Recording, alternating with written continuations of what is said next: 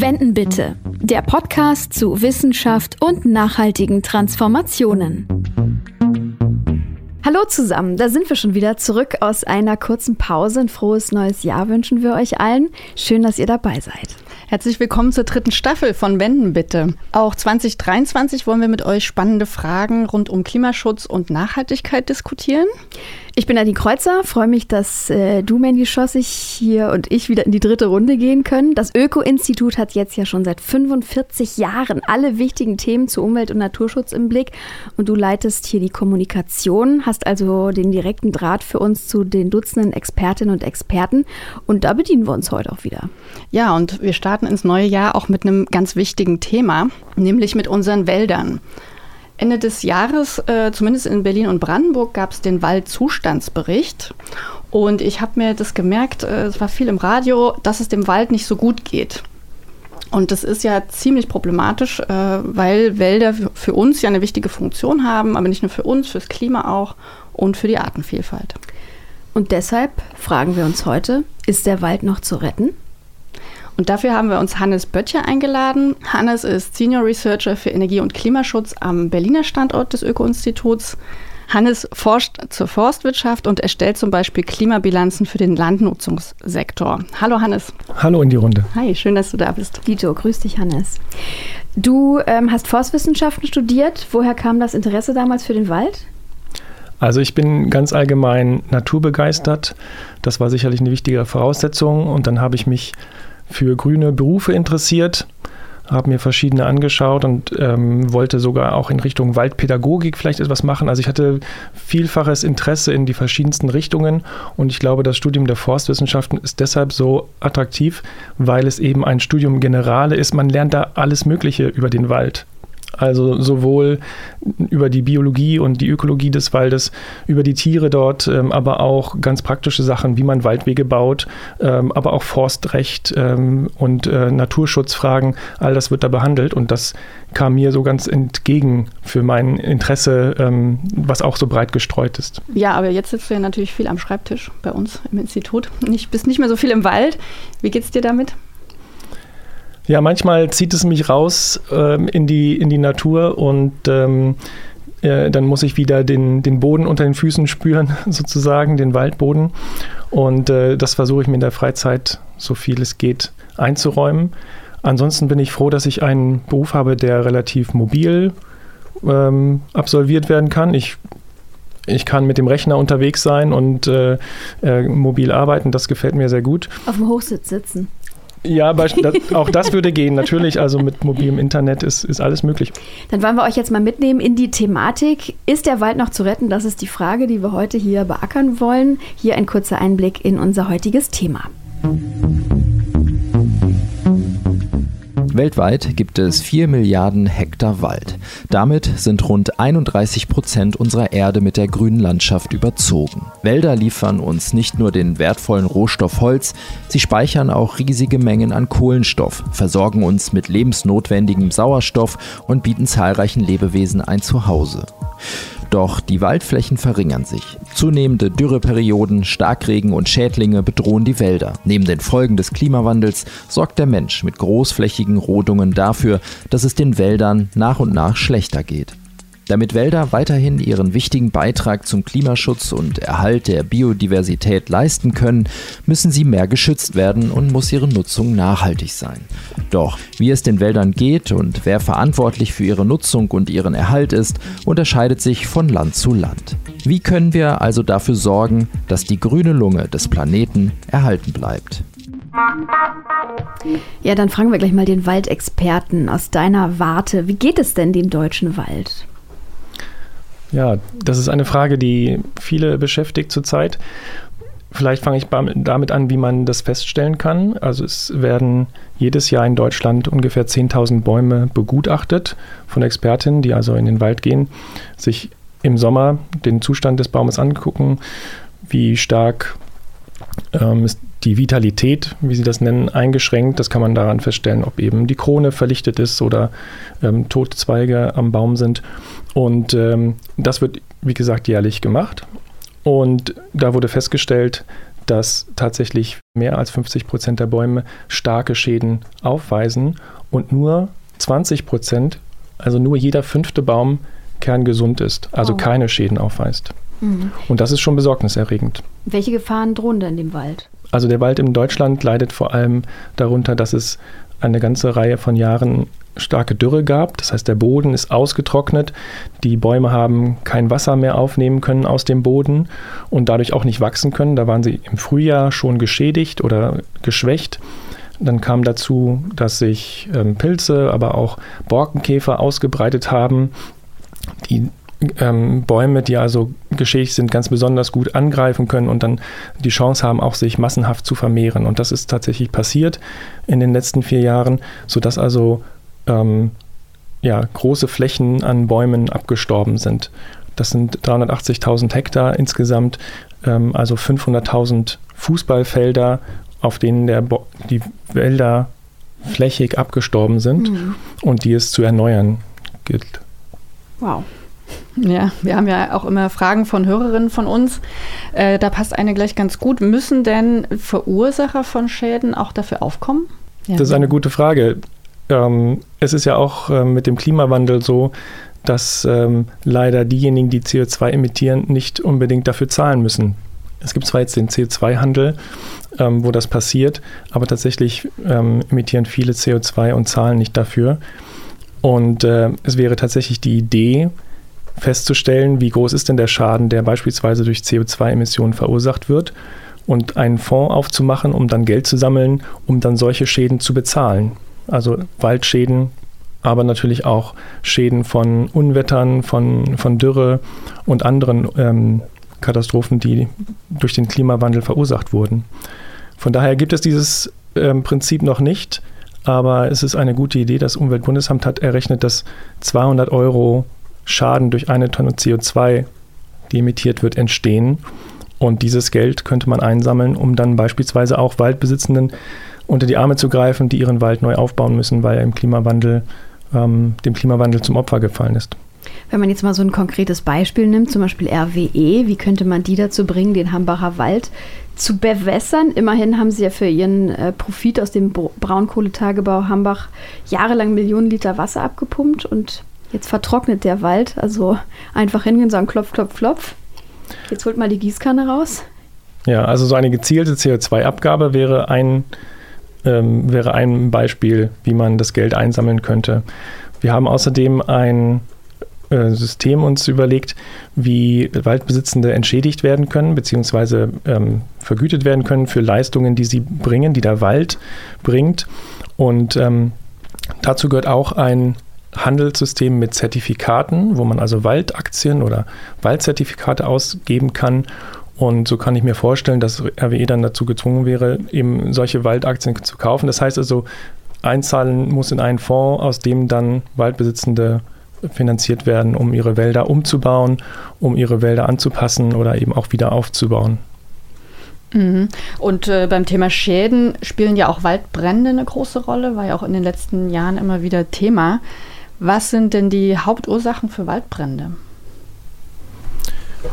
Damit ein Waldbrand entsteht, ist es genauso wie auch ein Brand im, im Haus oder anderswo, braucht es drei Dinge. Einmal ähm, braucht es Material, was brennen kann. Ähm, das muss ausreichend ähm, trocken sein. Und dann braucht es eine ähm, braucht Sauerstoff und eine Zündquelle. Und äh, wenn das im Wald vorhanden ist, dann kann es passieren, dass der Wald zu brennen anfängt. Ähm, die Wälder in Deutschland haben natürlicherweise kein Feuer in ihrer Ökologie oder in ihrem Zyklus. Das heißt also, Feuer, die hier auftreten, treten häufig dann in, in Kiefernplantagen beispielsweise auf, die also keine natürlichen Wälder sind. Ähm, und äh, die meisten Feuer, also 99 Prozent der Feuer, werden tatsächlich durch den Menschen entzündet.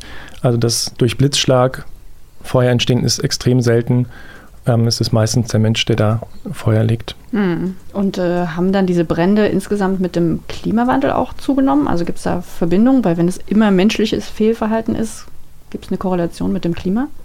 Der Klimawandel führt dazu, dass mehr Dürren entstehen und äh, die Wälder austrocknen und der Boden vor allem auch austrocknet.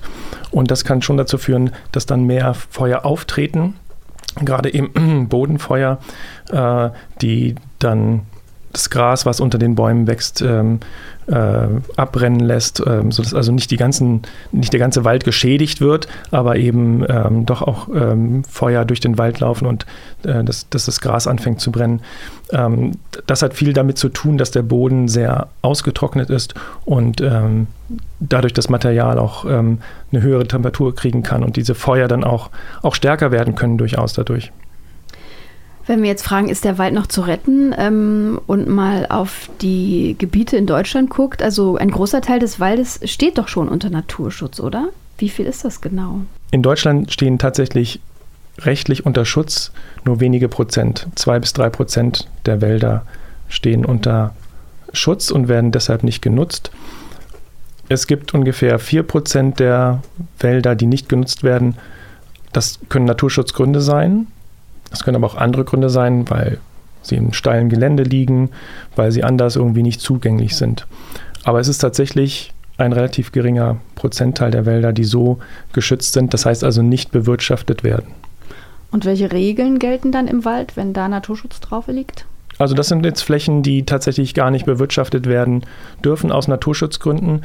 Es gibt andere Schutzgebiete, die tatsächlich auch ein Management erfordern. Also Ihr kennt vielleicht die Lüneburger Heide, wo eben ja sogar ähm, die, die Bäume entfernt werden, um diese Heide zu erhalten.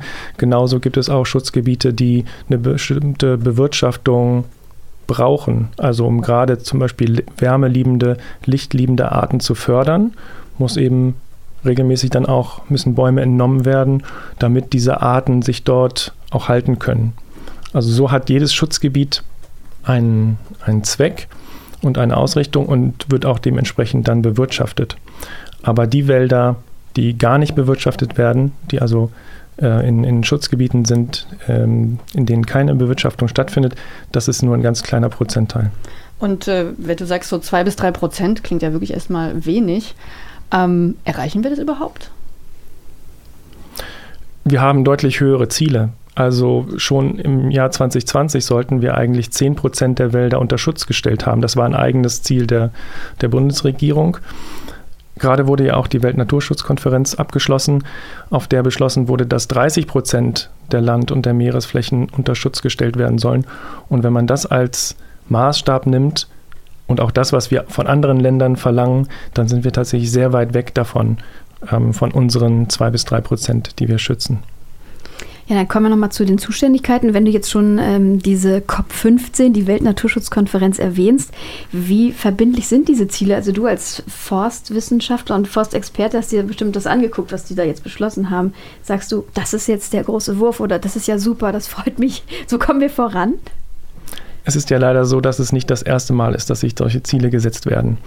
Es gab ähm, eine Konferenz, äh, die die sogenannten IKI-Ziele äh, formuliert hat. Es gab ähm, dann die New York Declaration on Forests, also eine New Yorker Verabschiedung ähm, zu, äh, zu Wald.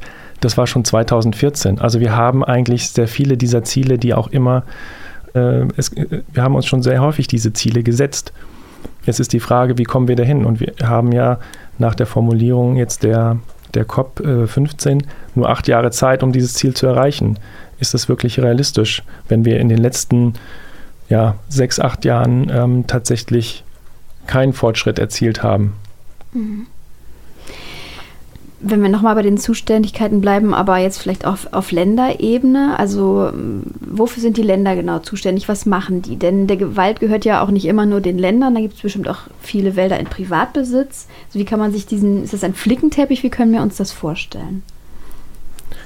In Deutschland gibt es 11,5 Millionen Hektar Wald und davon ist äh, ganz grob die Hälfte Privatwald und die andere Hälfte Staatswald. Und von diesem Privatwald wiederum ist die Hälfte Kleinprivatwald. Das sind also ähm, Waldbesitzende, die nicht mehr als 20 Hektar besitzen. Und von daher ist es schon ein Flickenteppich, wenn man so will. Man kann sich das ja in der Landschaft mal vorstellen. Hier ein kleines Handtuch und hier ein kleines Handtuch. Und insgesamt sind es zwei Millionen Waldbesitzende, die also so ähm, Flächen von verschiedensten Größen und auch häufig gar nicht zusammenhängend besitzen. Und die andere Hälfte gehört dem Staat. Das sind aber ähm, auch nicht äh, jetzt Bundeswaldflächen, sondern ähm, ein Drittel des Waldes insgesamt wird äh, von den Ländern, den Bundesländern bewirtschaftet. Und dann gibt es ähm, Körperschaften, es gibt die Kommunen, die auch Wald besitzen. Ja, also bevor wir da tiefer einsteigen, was wir alles machen müssen, wollen wir gerne noch mal ein bisschen auf die Nutzung gucken von Wäldern. Ähm, vielleicht erstmal ganz allgemein gefragt, wofür nutzen wir Menschen den Wald? Also das Bundeswaldgesetz, wenn man das mal heranzieht, ähm, formuliert verschiedene Ziele.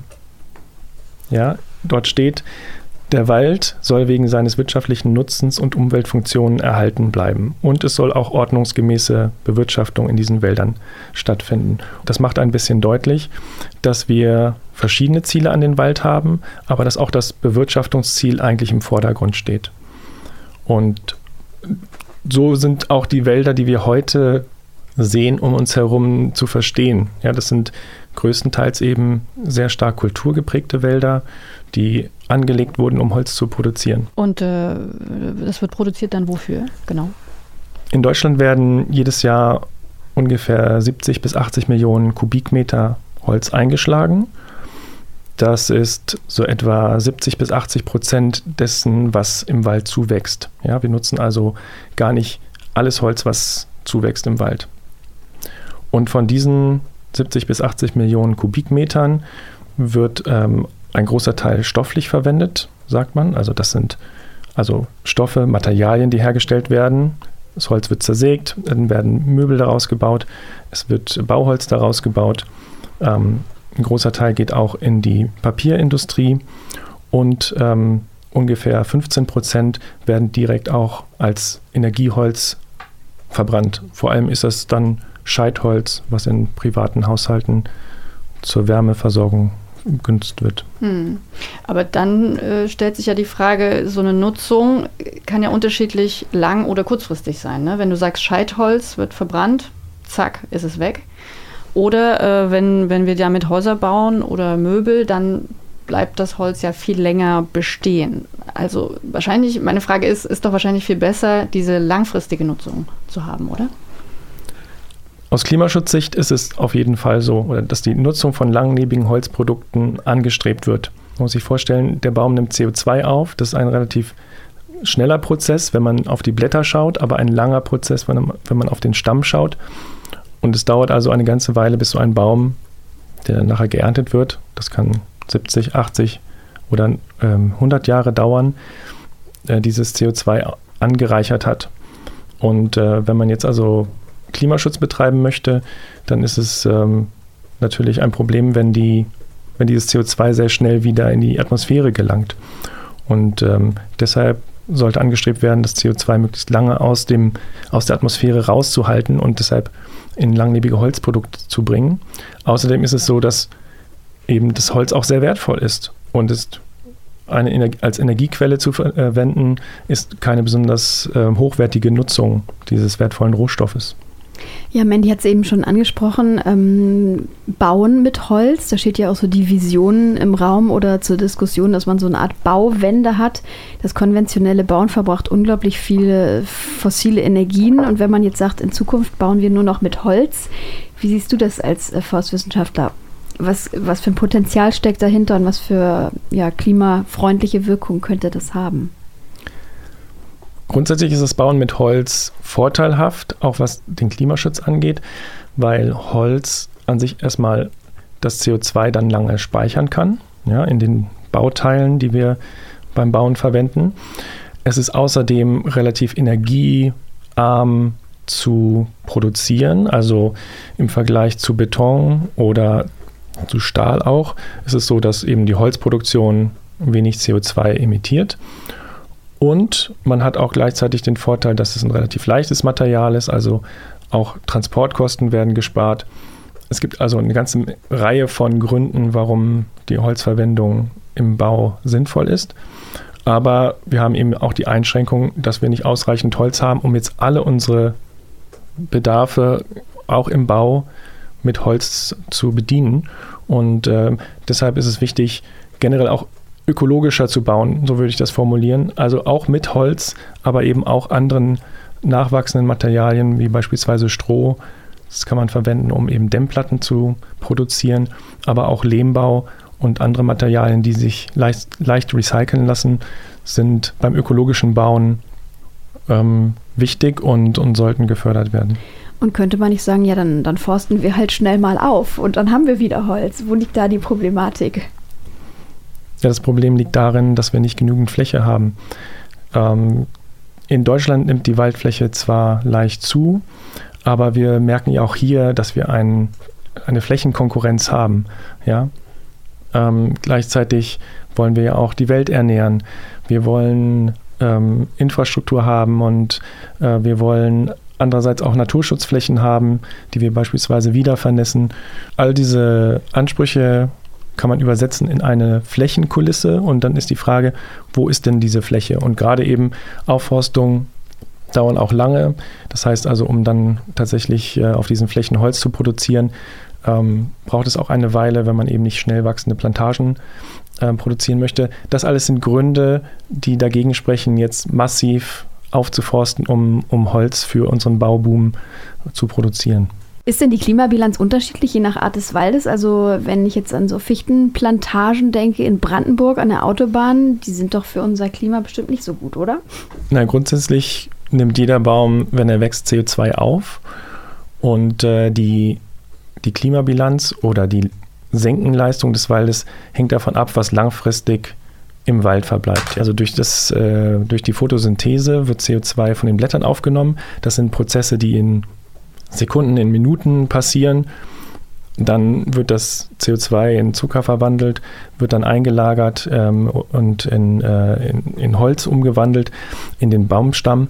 Und das sind dann Prozesse, die Monate und Jahre brauchen, bis man dann eben die Jahrringe hat, der Baum immer dicker wird.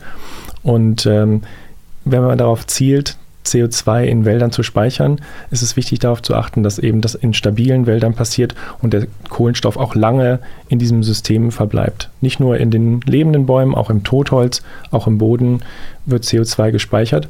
Und das unterscheidet sich durchaus ähm, je nach Wald, also wo der Wald liegt. Im Norden die Wälder wachsen langsamer, da sind aber auch die Abbauprozesse langsamer. Das heißt, totes Holz bleibt da viel länger liegen als bei uns im Wald. Die tropischen Wälder wachsen sehr schnell, aber auch dort sind Abbauprozesse, wenn die Bäume absterben, sehr schnell, dass also tote Biomasse dann sehr schnell auch wieder verwertet wird und das CO2 in die Atmosphäre gelangt. Und so sind die Prozesse sehr unterschiedlich und dementsprechend auch die CO2-Bilanzen der Wälder und wie sie sich über die Zeit entwickeln. Ja, da habt ihr auch eine Studie dazu gemacht zur Senkenwirkung von Wäldern. Ähm, da wollte ich nochmal nachfragen, was sagt diese Studie genau? Du hast jetzt schon viele Faktoren angesprochen, die dazu beitragen. Also was müssen wir tun, damit diese Senkenwirkung möglichst groß ist, also dass möglichst viel CO2 gespeichert wird? Ja, wir haben uns verschiedene Studien angeschaut, die die Senkenleistung von Wäldern untersucht haben. Die Frage ist ja, wie stellt man das fest, ähm, dass der Wald CO2 gespeichert hat? Und das kann man mit Modellierung, also mit Szenarienanalyse.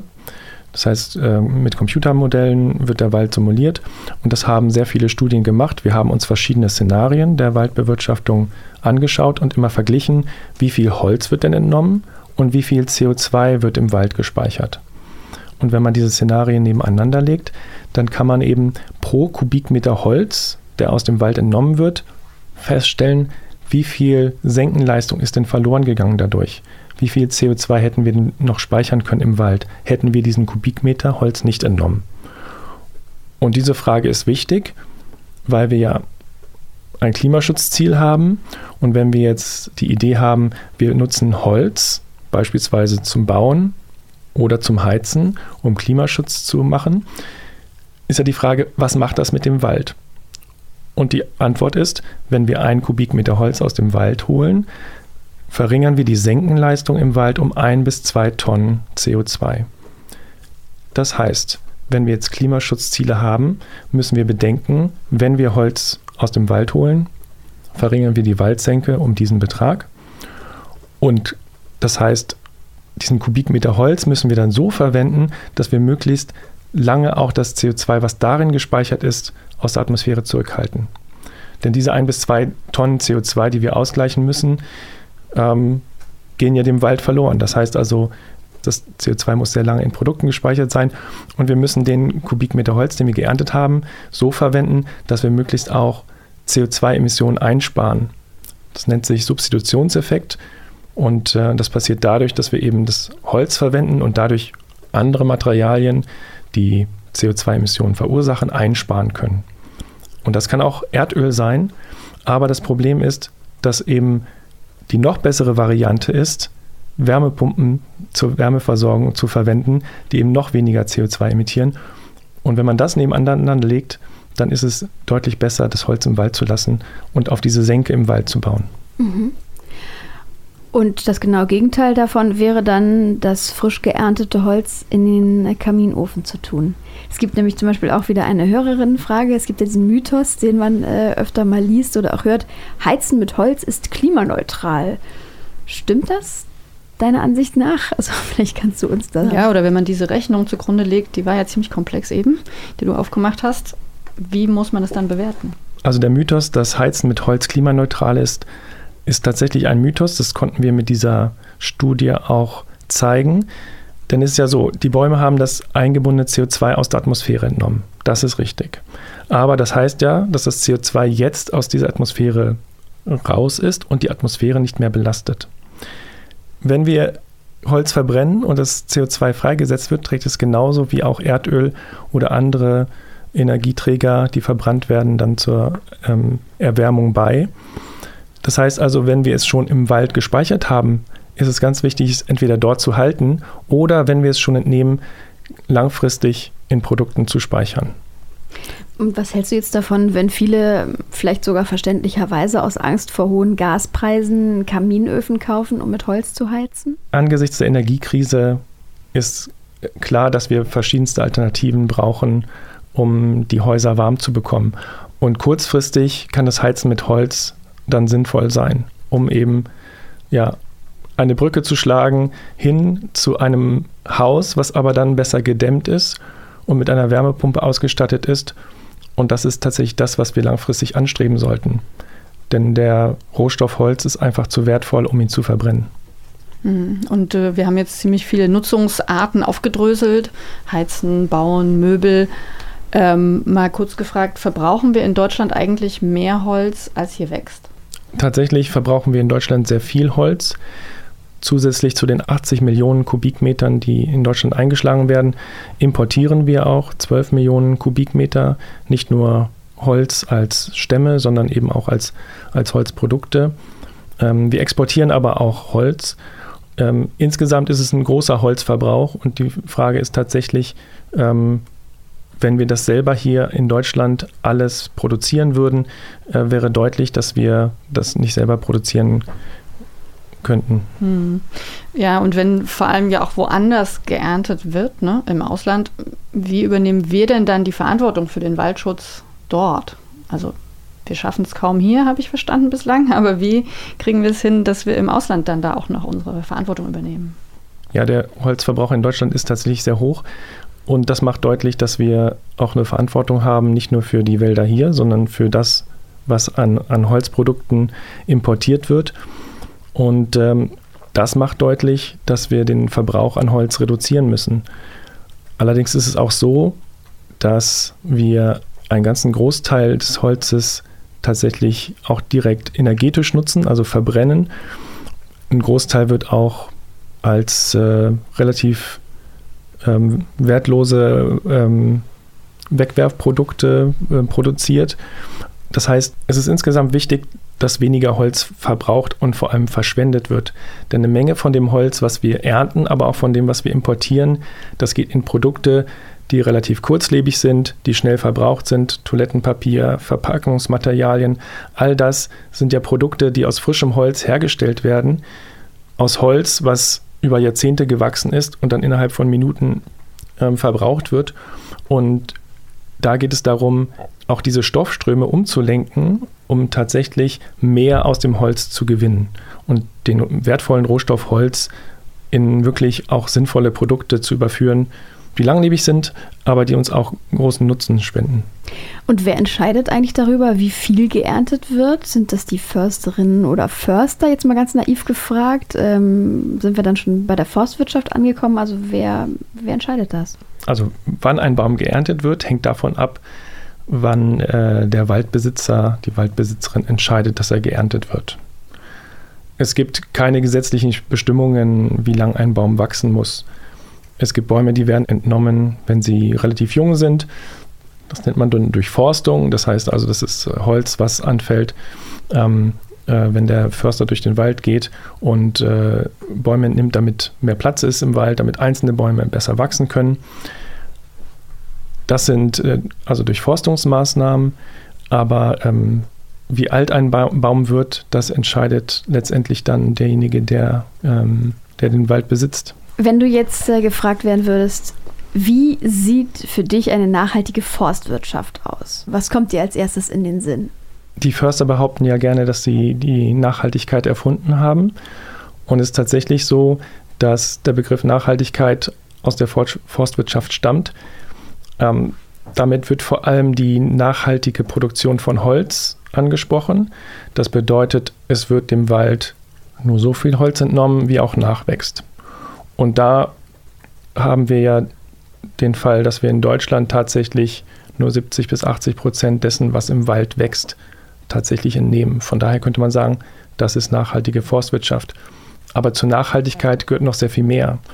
Denn wir wollen ja, dass der Wald lange erhalten bleibt, dass er auch bestimmte Funktionen erfüllt, Naturschutzfunktionen, ökologische Funktionen, die wichtig sind. Und die werden tatsächlich nicht geleistet, wenn man jetzt maximal alles aus dem Wald rausholt, was dort nachwächst. Man kann dann verschiedene Überlegungen anstellen. Es hängt auch davon ab, in welchem Waldökosystem wir uns bewegen. Aber man kann vielleicht sagen, dass wenn wir die Hälfte dessen, was im Wald wächst, rausnehmen, dass das tatsächlich so ein nachhaltiges Nutzungsniveau wäre. Aber es gibt auch ganz viele andere Fragen, die zur Nachhaltigkeit gehören. Beispielsweise eben, dass man bodenschonend das Holz aus dem Wald holt dass also der, der Boden nicht verletzt wird, nicht verdichtet wird, dass man ausreichend Totholz im Wald belässt und ähm, dass man Strukturen schafft im Wald, die Lebensraum bieten, Habitat für Pflanzen und äh, Tierarten. Mhm. Und äh, heißt es auch, dass bestimmte Bäume mehr gepflanzt werden sollen als andere? Also wenn man mal auf die Baumarten schaut? Die Baumartenfrage ist tatsächlich eine wichtige Frage, weil die Baumartenzusammensetzung sehr viel auch darüber aussagt, wie stabil ist das Ökosystem und äh, wie naturnah ist es auch. Wenn wir also naturnahe, stabile Wälder schaffen wollen, dann ist die Baumartenfrage essentiell. Und es geht darum, einerseits eine gewisse Vielfalt im Wald zu haben, aber eben auch Baumarten zu haben, die angepasst sind an das Ökosystem, an das Klimasystem, an den Boden und ähm, von daher muss man auf die Baumarten achten. Mhm. Dann haben wir hier noch eine weitere Hörerinnenfrage. Wie nachhaltig kann es sein, Wald überhaupt zu nutzen? Sollte man den nicht einfach sich selbst überlassen? Die Frage ist, welchen Wald wollen wir haben? Der Wald war ja auch schon vor den Menschen da.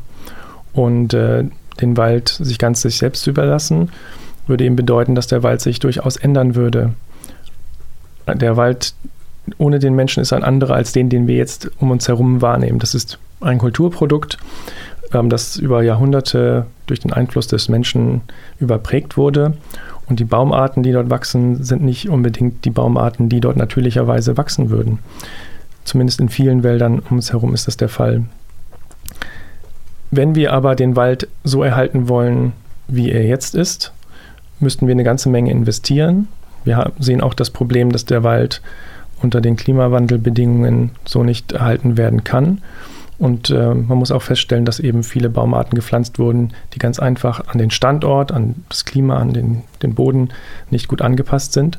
Und von daher ist es wichtig, dass der Wald sich ändert. Also das ist das Rezept für die Zukunft, dass wir Wälder schaffen, die anpassungsfähig sind an den Klimawandel das heißt also, wir wollen nicht den Wald an sich in der jetzigen Struktur, in der jetzigen Zusammensetzung erhalten, sondern wir wollen einen Wald schaffen, der fit ist für die Zukunft. Und dazu gehört es auch, dass der Wald sich ändert. Hm, und wenn du sagst, äh, fit für die Zukunft und sich an den Klimawandel anpasst, was heißt das genau? Wie sieht so ein klimaresilienter Wald aus? Und kann ein Wald von alleine klimaresilient werden oder muss man als äh, Försterin, Förster auch eingreifen und helfen? Das eine ist die Frage der Baumartenzusammensetzung. Wir brauchen Baumarten im Wald, die eben dem Klimawandel gewachsen sind. Aber dadurch, dass wir nicht wissen, was kommt, können wir jetzt auch nicht hingehen und die Baumarten bestimmen, sondern es muss tatsächlich ein Wald sein, der anpassungsfähig ist. Und das ist äh, nicht nur ein, eine Frage der Baumartenzusammensetzung, sondern auch der Struktur. Das heißt, der Wald, der fit für die Zukunft ist, hat eine Struktur, die ein Waldinnenklima kontinuierlich hält, dass also vermieden wird, dass bei großer Hitze die, Son die, Bäu die Bäume Sonnenbrand bekommen, die Bäume dadurch absterben, der das Wasser zirkuliert und äh, dadurch ein, ein Klima schafft, dass eben auch junge Bäume wieder nachwachsen können. Das sind wichtige Funktionen, die wir mit der Wahl der Baumarten, aber auch der, der, ba der Waldstruktur schaffen können, damit der Wald sich selber im Klimawandel helfen kann. Wenn man jetzt mal auf politische Maßnahmen guckt, was würdest du sagen, was müsste alles so konkret angegangen werden? Was kommt dir da, jetzt habe ich schon gesagt, in den Sinn? Ähm, was, was müsste man für all das, was du jetzt schon erwähnt hast, konkret tun, damit sich das ändert, hin zu einer Waldwende? Bisher ist es so, dass Waldbesitzende eigentlich nur durch den Verkauf von Holz Einkommen erzielen können. Es ist aber so, dass der Wald ja sehr viel mehr als nur Holz liefert. Wir haben die ganzen Klimafunktionen ja schon aufgelistet und auch die Naturschutzfunktionen. Wenn wir wollen, dass Waldbesitzende auch diese Waldfunktionen tatsächlich mit fördern und den, den Waldumbau in die Richtung bringen, dass der Wald mehr diese Leistungen bringt, dann ist es auch sinnvoll, Waldbesitzende für diese Leistungen zu honorieren.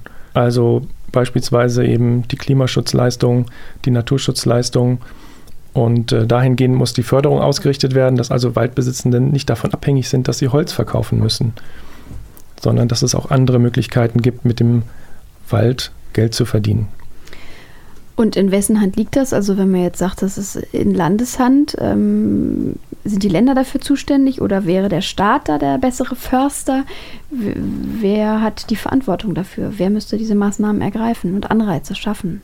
Zuständig für die Förderung im Wald ist zunächst mal der Bund, der kann ein Förderprogramm auflegen, Kriterien festlegen, wonach dann Waldbesitzende ähm, honoriert werden und die Länder können das dann ausgestalten. Hm. Und wie sieht das dann konkret aus? Also es gibt einen Fördertopf, stelle ich mir vor. Ähm, wie können dann Mittel abgerufen werden? Zum einen, also wie wird das ausgeschüttet? Und zum anderen, wie kriegen wir dann die privaten Waldbesitzerinnen dazu, da auch mitzumachen? Was, was reizt sie da an? Aktuell gibt es ein Förderprogramm des Bundes, das Waldbesitzende auffordert, sich äh, um diese Fördermittel zu bewerben. Es gibt eine Reihe von Kriterien, die eingehalten werden müssen. Das bedeutet zum Beispiel, dass die Waldbesitzenden sich verpflichten, einen Teil, 5% der Fläche aus der Nutzung zu nehmen. Sie dürfen den Wald nur auf bestimmten Rückegassen befahren. Sie müssen auch noch andere Naturschutzanforderungen erfüllen. Und wenn Sie das tun, dann können Sie eine Förderung in der Höhe von bis zu 100 Euro pro Hektar bekommen und äh, müssen sich dafür registrieren. Und äh, auf die Weise können Sie also außer dem Holzverkauf zusätzliches Einkommen generieren. Man muss aber auch sagen, dass 100 Euro pro Hektar nicht besonders viel sind. Wenn man also einen Wald hat, den man jetzt gerade ernten könnte, sind das mehrere tausend Euro, die man da pro Hektar verdienen könnte. Und die Frage ist, wie kann man also diese Honorierung noch erhöhen, ohne Wettbewerbsverzerrungen zu verursachen, also ohne äh, an die Grenzen des, des Förderrahmens zu stoßen. Und da habt ihr wahrscheinlich Ideen entwickelt, oder? Wir haben ein Konzept entwickelt, was auf zwei Säulen basiert. Einerseits so eine Förderung, wie bereits existiert, dass also Waldbesitzende sich registrieren können, dann bestimmte Regeln einhalten und ähm, für die Einhaltung dieser Kriterien dann Fördermittel bekommen. Aber diese Mittel reichen nicht aus, um beispielsweise den Nutzenentgang zu kompensieren, den Waldbesitzende haben, wenn sie Holz nicht einschlagen. Deshalb haben wir uns überlegt, kann es eine zweite Säule geben, wo man dann den Waldbesitzenden erlaubt, an einem Zertifikatehandel teilzunehmen. Und äh, es würde dann darum gehen, dass private Firmen, aber auch staatliche Firmen diese Waldaktien kaufen und eben damit sagen können, wir unterstützen nachhaltige Waldwirtschaft in Deutschland oder sogar in einer Region im Harz äh, und ähm, zahlen dafür. Und die Waldbesitzenden können also dieses Geld verwenden, um dann weitere Naturschutzmaßnahmen umzusetzen. Mhm. Äh, aber nur um das ganz klar zu machen, Zertifikatehandel nicht so verstanden, dass man dann sagen kann, okay, ich habe jetzt hier so und so viel Wald gefördert, dann kann ich auch noch ein paar mehr CO2-Emissionen emittieren. Tatsächlich wird es darum gehen, dass diese Zertifikate keine Offsetting- oder Kompensationszertifikate sind, sondern ja, Umweltschutzzertifikate, die sich das Unternehmen dann anrechnen lassen kann, aber nicht in Form einer einer Kompensation, dass also dadurch dann Emissionen ausgeglichen werden, die das Unternehmen verursacht. Dann lass uns noch mal ähm, kurz auf die internationale Ebene gucken. Du hast die EU ja eben schon kurz erwähnt, ähm, das Fit for 55-Paket. Was steht da drin zur Rettung der Wälder? Im Fit for 55-Paket gibt es auch eine Verordnung zur Regelung der Landnutzung in Europa. Und diese Verordnung sagt, dass bis 2030 eine Kohlenstoffspeicherung in den Wäldern und im, in den landwirtschaftlichen Böden in Europa von 310 Millionen Tonnen passieren soll. Im Moment liegt diese Senke, diese Landnutzungssenke ähm, deutlich darunter. Das heißt, es ist also ein ambitioniertes Ziel, die Senke im Wald und auch in Böden zu steigern. Okay, unterm Strich bleibt festzuhalten, da muss noch einiges passieren. Hast du Tipps, was wir im Einzelnen für mehr Waldschutz tun können, wenn man jetzt auch nicht äh, Großgrundbesitzerin ist? Jeder Einzelne kann eigentlich dazu beitragen, den Wald zu schonen. Es geht vor allem um einen schonenden Umgang mit der Ressource Holz. Das fängt an, auch beim, beim Einkaufen Verpackungsmaterialien aus Papier einzusparen, Wegwerfbecher, die zwar FSC zertifiziert sind, aber trotzdem eben aus frischen Holzfasern stammen. Ähm, wenn man dort spart, hilft das dem Wald. Aber es hilft auch, auf Zertifizierung zu achten. Das heißt also, wenn man sich Holzprodukte kauft, darauf zu achten, dass sie aus nachhaltiger Forstwirtschaft stammen. FSC oder auch Naturland sind so Zertifikate, die hohe Standards haben, die dafür sorgen, dass der Wald schonend bewirtschaftet wird. Mhm. Das klingt ganz gut. Können wir machen, ne? Ein bisschen drauf achten. Also auch recyceltes Toilettenpapier kaufen, anstatt Absolut. Ja, das auf jeden Fall. Recyclingprodukte sind immer besser als Frischfaserprodukte. Genau, das ist ein schwieriger Bogen zu meiner letzten Frage von Toilettenpapier. Aber Hannes, wir, wir machen das trotzdem. Und zwar, die letzte Frage ist ja immer für alle gleich. Wenn du Bundeskanzler wärst, was wäre denn dein Sofortprogramm Wald? Ja, leider hat der Bundeskanzler in Sachen Wald nicht so viel zu sagen. Keine Kompetenzen, auch keine Richtlinienkompetenz. Aber ähm, auch der Bundeskanzler kann eine ganze Menge in anderen Bereichen tun, um dem Wald Gutes zu tun. Die Honorierung von Ökosystemleistungen wurde ja schon genannt. Das ist wichtig, das weiter voranzubringen. Ich glaube, wir brauchen private Investoren, die wir gewinnen müssen, um Waldschutz zu finanzieren. Ein wichtiger Bereich ist auch, den Holzbau zu fördern, wobei wir da eben auch auf die Grenzen der Nachhaltigkeit achten müssen. Wir brauchen Innovation in der Holznutzung, also wie kann Holz auch von schlechterer Qualität zu langlebigen Produkten äh, geformt werden. Das Recycling von Holz muss verbessert werden. Wenn wir heute, wenn wir heute altes Holz einsammeln, dann wird das nicht unbedingt getrennt nach, das ist belastet, das ist weniger belastet. Das ist wichtig, um das Recycling von Holz zu erleichtern. Die Wegwerfprodukte aus, aus Papier habe ich schon genannt, äh, die wir eindämmen müssen und auch äh, Waldschutz vor Infrastrukturmaßnahmen, dem Ausbau der Infrastruktur, Autobahnen und so weiter, ist, glaube ich, ein wichtiger Punkt.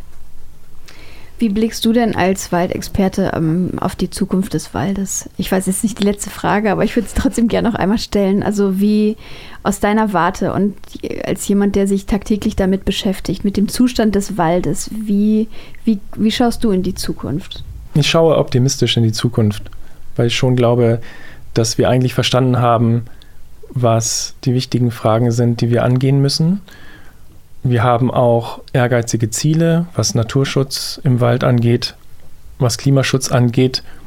Wir müssen uns eben nur an die Umsetzung machen.